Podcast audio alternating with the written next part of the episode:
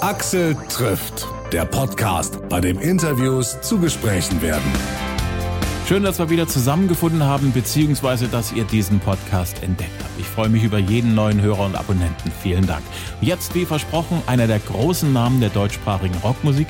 Heinz Rudolf Kunze spricht mit mir über sein neues Album, das aus dem Stand in den deutschen Charts in den Top 3 gelandet ist.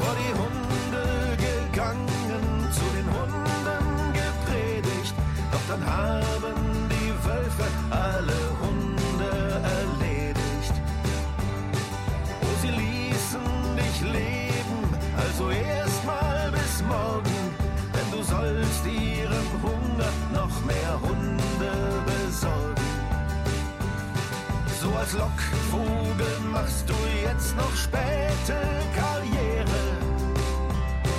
Und du gibst dir allem als der Wahrheit die Ehre. Mein Schicksal ist klar, ich bin unentbehrlich.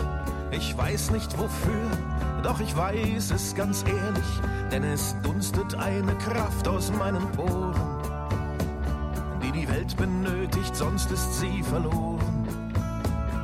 Ist weder ein Bluff noch ein Trick. Ich bin völlig verzweifelt, völlig verzweifelt vor Glück. Ein sorgloses Leben, das war der Plan. Uschi, ich hab es für dich getan. Nie hatten wir Sonne, das Konto war leer. Jetzt hab ich die Kohle, du liebst mich nicht mehr. Der Wahrheit die Ehre. Wahrheit ist momentan in unseren Tagen ein gern genommenes Wort und auch irgendwo ein Ding, was sehr geschunden wird, oder? Ja, die Wahrheit hat's schwer in unserer Gegenwart. Sie ist überall auf der Welt bedroht wie eine sensible Tierart. Äh, man denke ans Weiße Haus und seinen geisteskranken Bewohner. Man denke an das verrückt spielende England, man denke an das sehr turbulente Deutschland und an all unsere europäischen Nachbarn. Man denke eigentlich an die ganze zivilisierte Welt. Ähm, die Wahrheit hat's schwer. Es überwiegen Fake News, glatte Lügen, Hasspropaganda, Hysterien, Fieberwahnsinn, Irrtümer. Äh, Wahrheit bedeutet für mich, dass man miteinander redet, dass man auf die Argumente eines anderen hört und dass man sich austauscht und gemeinsam sich um Wahrheit bemüht. Eigentlich ist das Bemühen um Wahrheit schon die Wahrheit. Weiter kommen wir gar nicht als Menschen. Es sei denn, man hat eine feste Glaubensüberzeugung. Und das ist gerade sehr im Hintertreffen. Im Moment ist die Welt voller Typen, die glauben, sie hätten die Wahrheit mit Löffeln gefressen, sie hätten sie gepachtet und sie brüllen ganz laut und sie glauben, wer am lautesten brüllt, behält Recht. Die Wahrheit hat's schwer und man muss eigentlich für sie in die Bresche. Aus dem Grund auch sozusagen der Albumtitel Der Wahrheit die Ehre, damit die Wahrheit endlich auch mal wieder zu Ehren kommt. Ja, wir sind sehr weit entfernt von dem, was sich kluge westdeutsche Philosophen mal nach dem Krieg ausgedacht haben. Adorno und Habermas haben es genannt, den herrschaftsfreien Dialog, also ein Dialog, der wirklich fair stattfindet, ohne dass Interessen ihn leiten. Und das findet im Moment viel zu wenig statt. Alles blökt durcheinander. Politiker geben ein ganz schlechtes Vorbild dabei in den Fernsehtalkshows, in den politischen, wo sie sich gegenseitig überhaupt nicht mehr ausreden lassen und alle durcheinander quäken wie äh, Kinder auf Speed. Und äh, ja, das prägt natürlich das gesellschaftliche Klima. Hm, das natürlich auch ordentlich befeuert wird durch die ganzen sozialen Plattformen, Twitter, Facebook und so weiter und so fort. Wann ist das eigentlich passiert, dass alle so darauf abfahren, irgendwie schnell irgendwas aufzuschnappen und dann jeder muss irgendwie seinen Senf ganz fix auch dazugeben, egal wie substanzlos das ist? Das ist durch die neuen Medien und durch die neuen elektronischen Möglichkeiten passiert. Die haben einen völlig neuen Menschentypus geschaffen, nämlich den feigen Heckenschützen der seinen Dreck und seinen Hass äh, anonym in die Welt rausposaunen kann und damit gleich eine riesen Öffentlichkeit herstellen kann. Früher musste er, wie der Kabarettist Dieter Nuhr so richtig sagt, zumindest noch in die Kneipe gehen und äh, hat das dann am Stammtisch verbreitet, aber dabei blieb's dann auch. Inzwischen kann aber jedes Arschloch äh, eine riesige Öffentlichkeit herstellen mit seinen Gemeinheiten. Hm. Gut, früher äh, gab es ja auch die Briefeschreiber, die dann die Zeitungsbriefkästen gefüllt haben. Da gab es dann noch eine Redaktion, die gesagt hat, okay, den drucken wir mal noch mal ab, aber den lassen wir mal lieber einfach äh, in der Schublade liegen. Heutzutage kommt das ja wirklich ungefiltert und alles kann praktisch die ganze Menschheit als Publikum bekommen.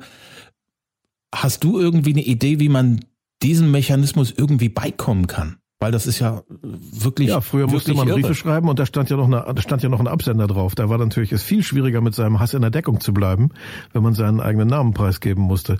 Man müsste also eine Möglichkeit finden. Ich habe keine Ahnung von Technik, dass man die Anonymisierung äh, bekämpft und aufhebt und dass jeder Mensch klar erkennbar sein muss, der seinen Senf absondert.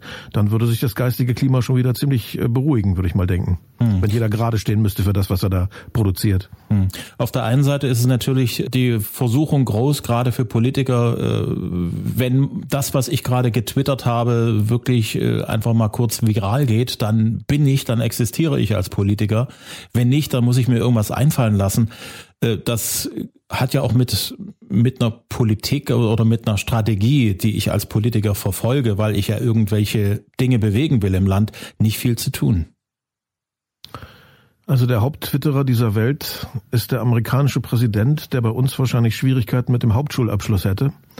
Und äh, ich kann bei ihm eigentlich überhaupt keine Strategie oder äh, irgendetwas Langfristiges erkennen. Für mich ist er ein Instinkt, eine Instinktkreatur, die äh, ja dafür sorgt, dass der amerikanische Kapitalismus an der Macht bleibt und alles andere interessiert ihn nicht.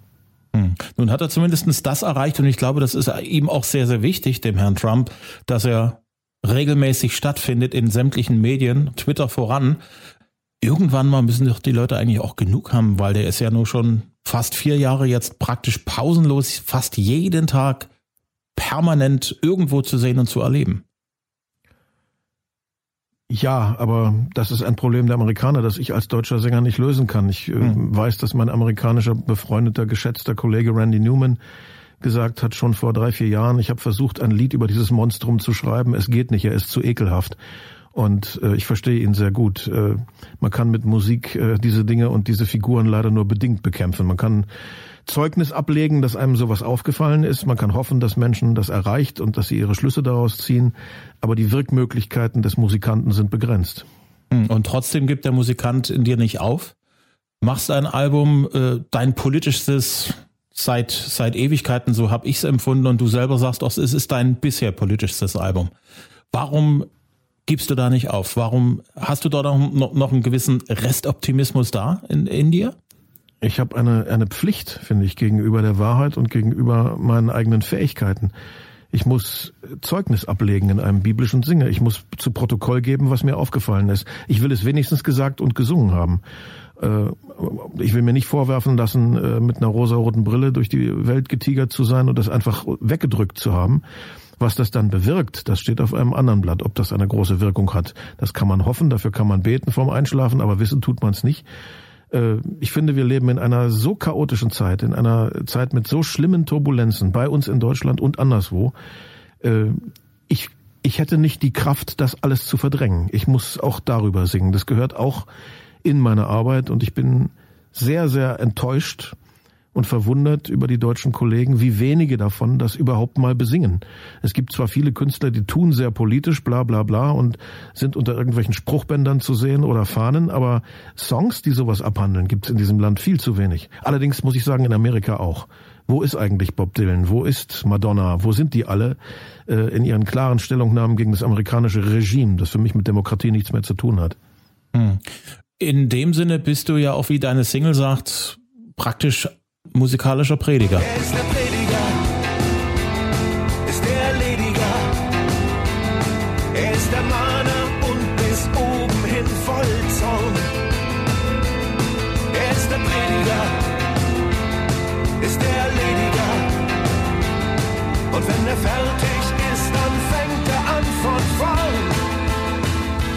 Nee, ich mö möchte mich eigentlich äh, gar nicht als Prediger sehen. Ich habe mich doch eher lustig gemacht über diese Figuren, hm. die glauben, die Wahrheit zu kennen. Ich bin Entertainer. Ich biete den Leuten äh, Eindrücke, Impressionen an, aber keine äh, ausgestopften Wahrheiten, die schon vorher feststehen, bevor man den Mund aufmacht.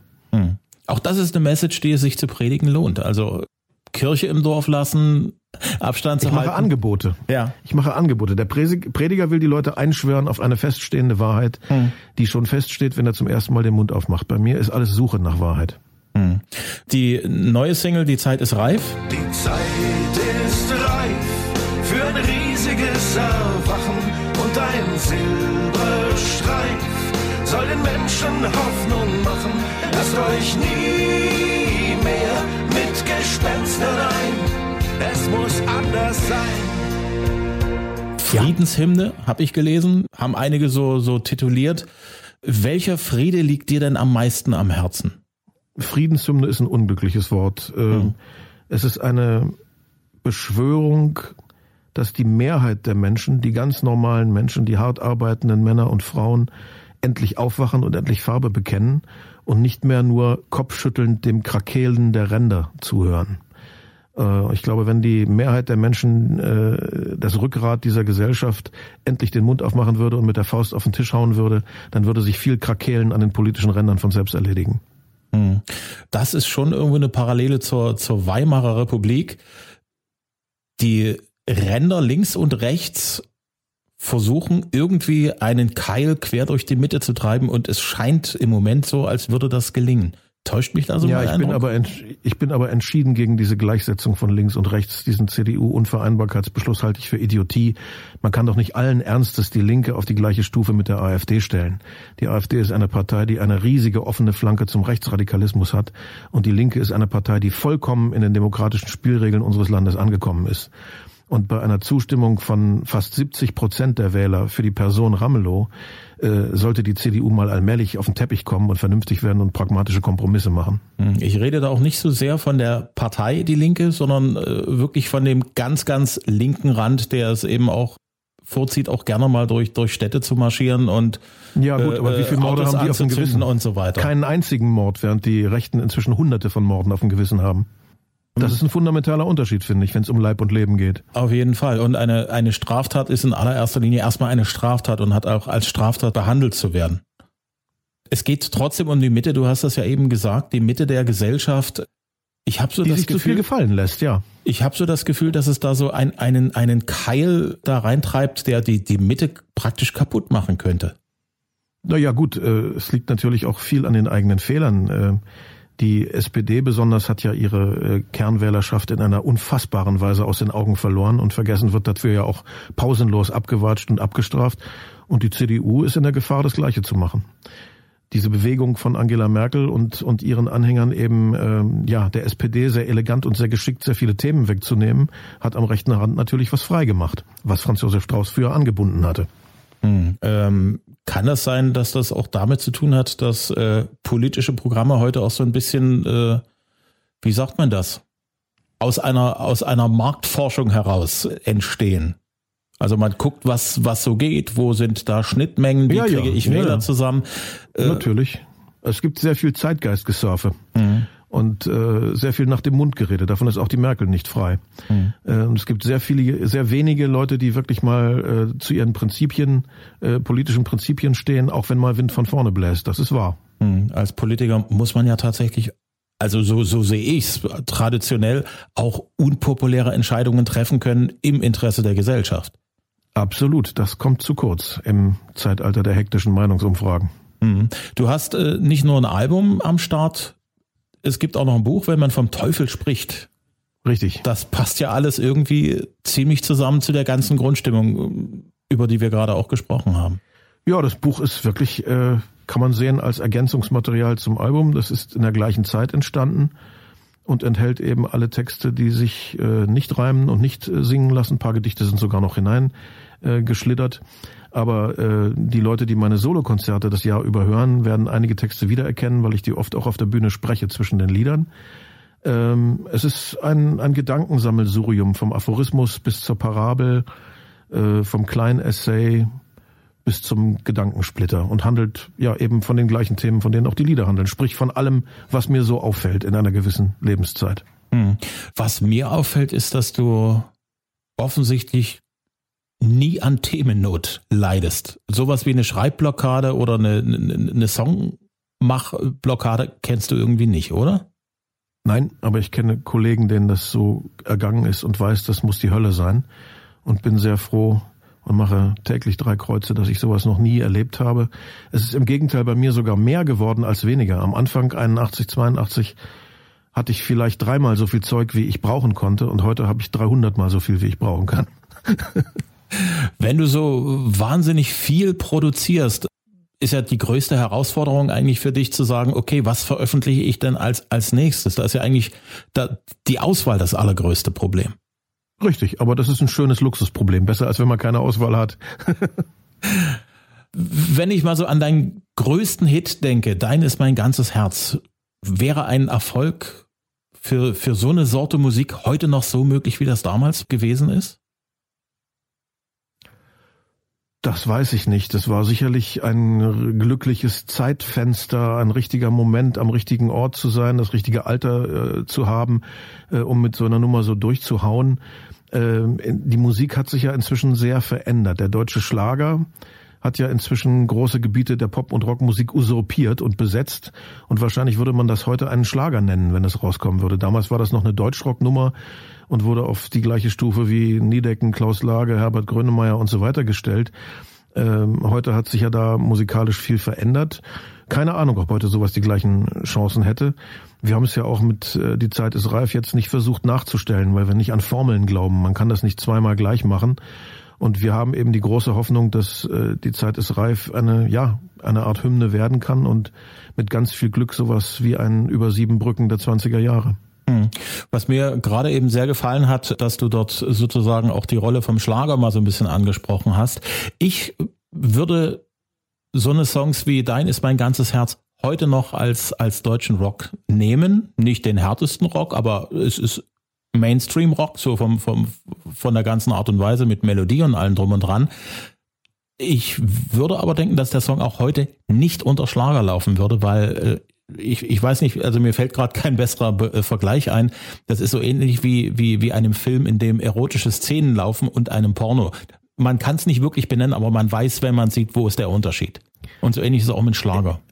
Naja, es, es war ja auch quasi eine Reflexion über den Schlager in dem Lied enthalten. Denn mhm. dann ist mein ganzes Herz, du bist mein Reim auf Schmerz, ist ja eine eigentlich sehr zynische Zeile, die eigentlich das Schlagerwesen mit, mit zwei Sätzen abfertigt. Und das lässt es ja auch irgendwo rocken. Das ist ja Rock'n'Roll, also sich äh, also der, auch der, da der, mal einen reinzuhauen. Genau, das ist sozusagen der Ray Davis, The Kings Abstand zur Sache. Mhm. Ray Davis hat äh, in deinem Leben immer eine große Rolle gespielt? Eine unter vielen, ja. Also mhm. er war immer mit, mit oben im Olymp, ja. Warum? Weil er ein so begnadeter Songerzähler ist. Er ist ein, äh, ein Chronist des, des englischen Lebens der 60er, vor allen Dingen der 60er äh, Jahre gewesen, von einer Genauigkeit, die man äh, weder bei den Beatles noch bei den Stones noch bei den Who äh, findet, äh, die waren thematisch doch viel verschwurbelter oft. Und Ray Davis war so ein erstaunlich sarkastischer, witziger Realist. Ich habe ihn äh, immer den äh, Charles Dickens der englischen äh, Rockmusik äh, genannt. Und ähm, der ist für mich einfach ein großer elektrischer Erzähler. Und ich wurde ja oft gefragt, wie siehst du dich selber?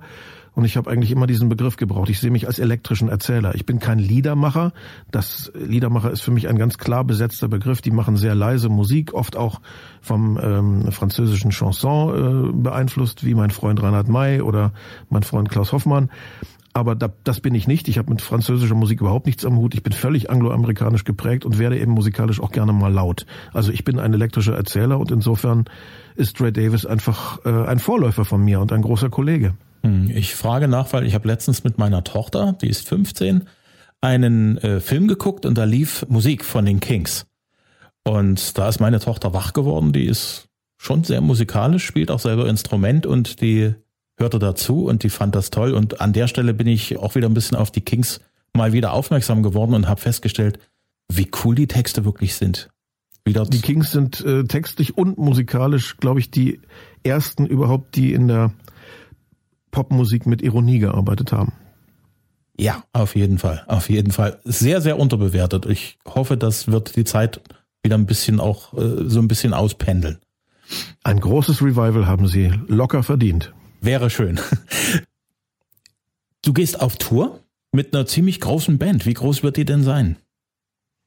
Wir sind acht Leute auf der Bühne plus ein Gast für ein paar Lieder, also acht plus eins.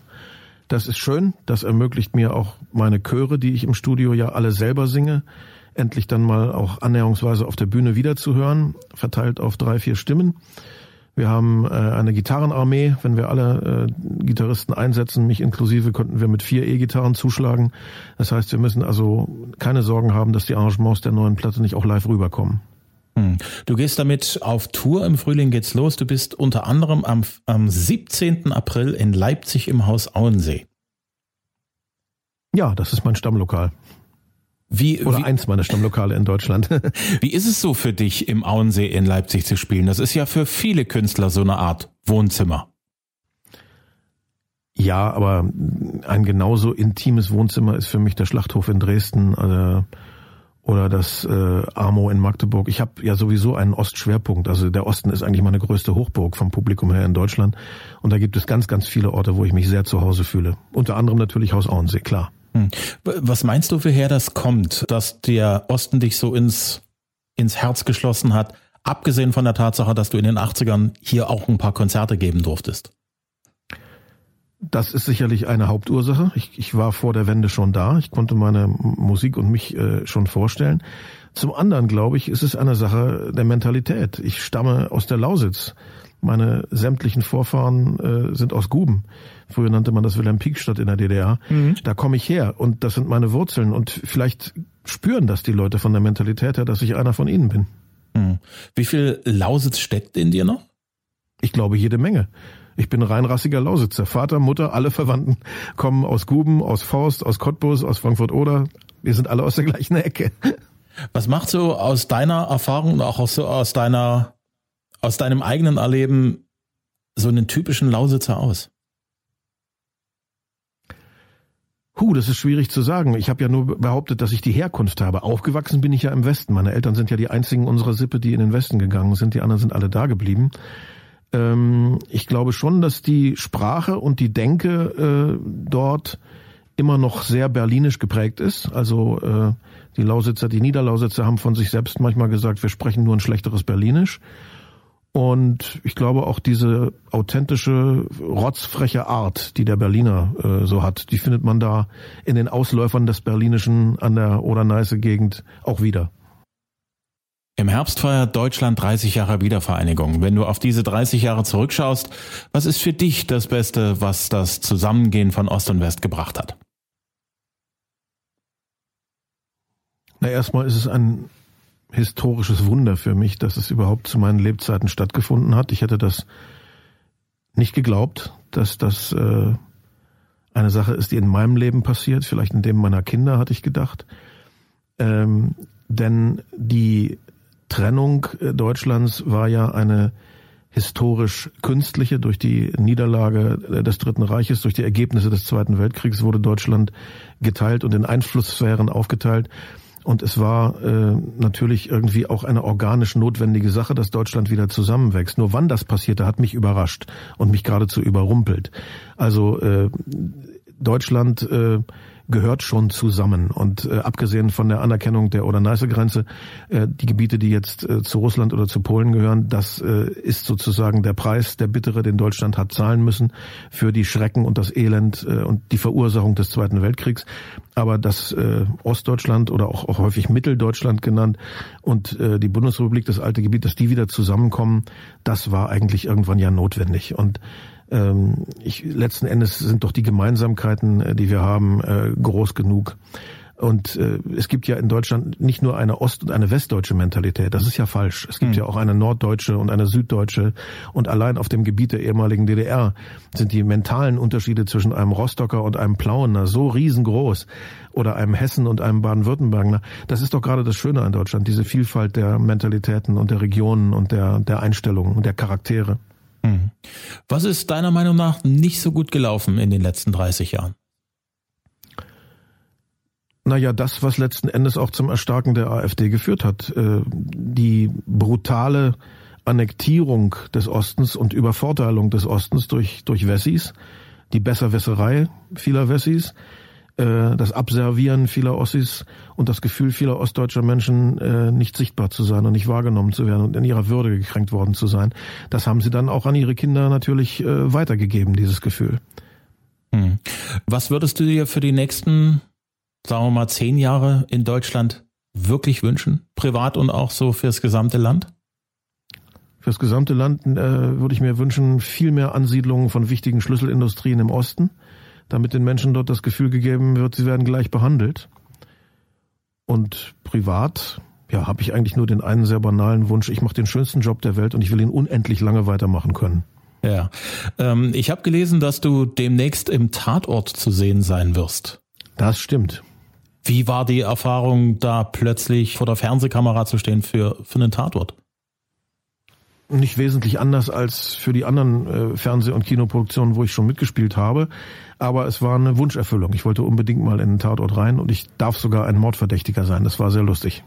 Was ist denn das konkrete Verbrechen, um das es geht? Soweit man es verraten darf.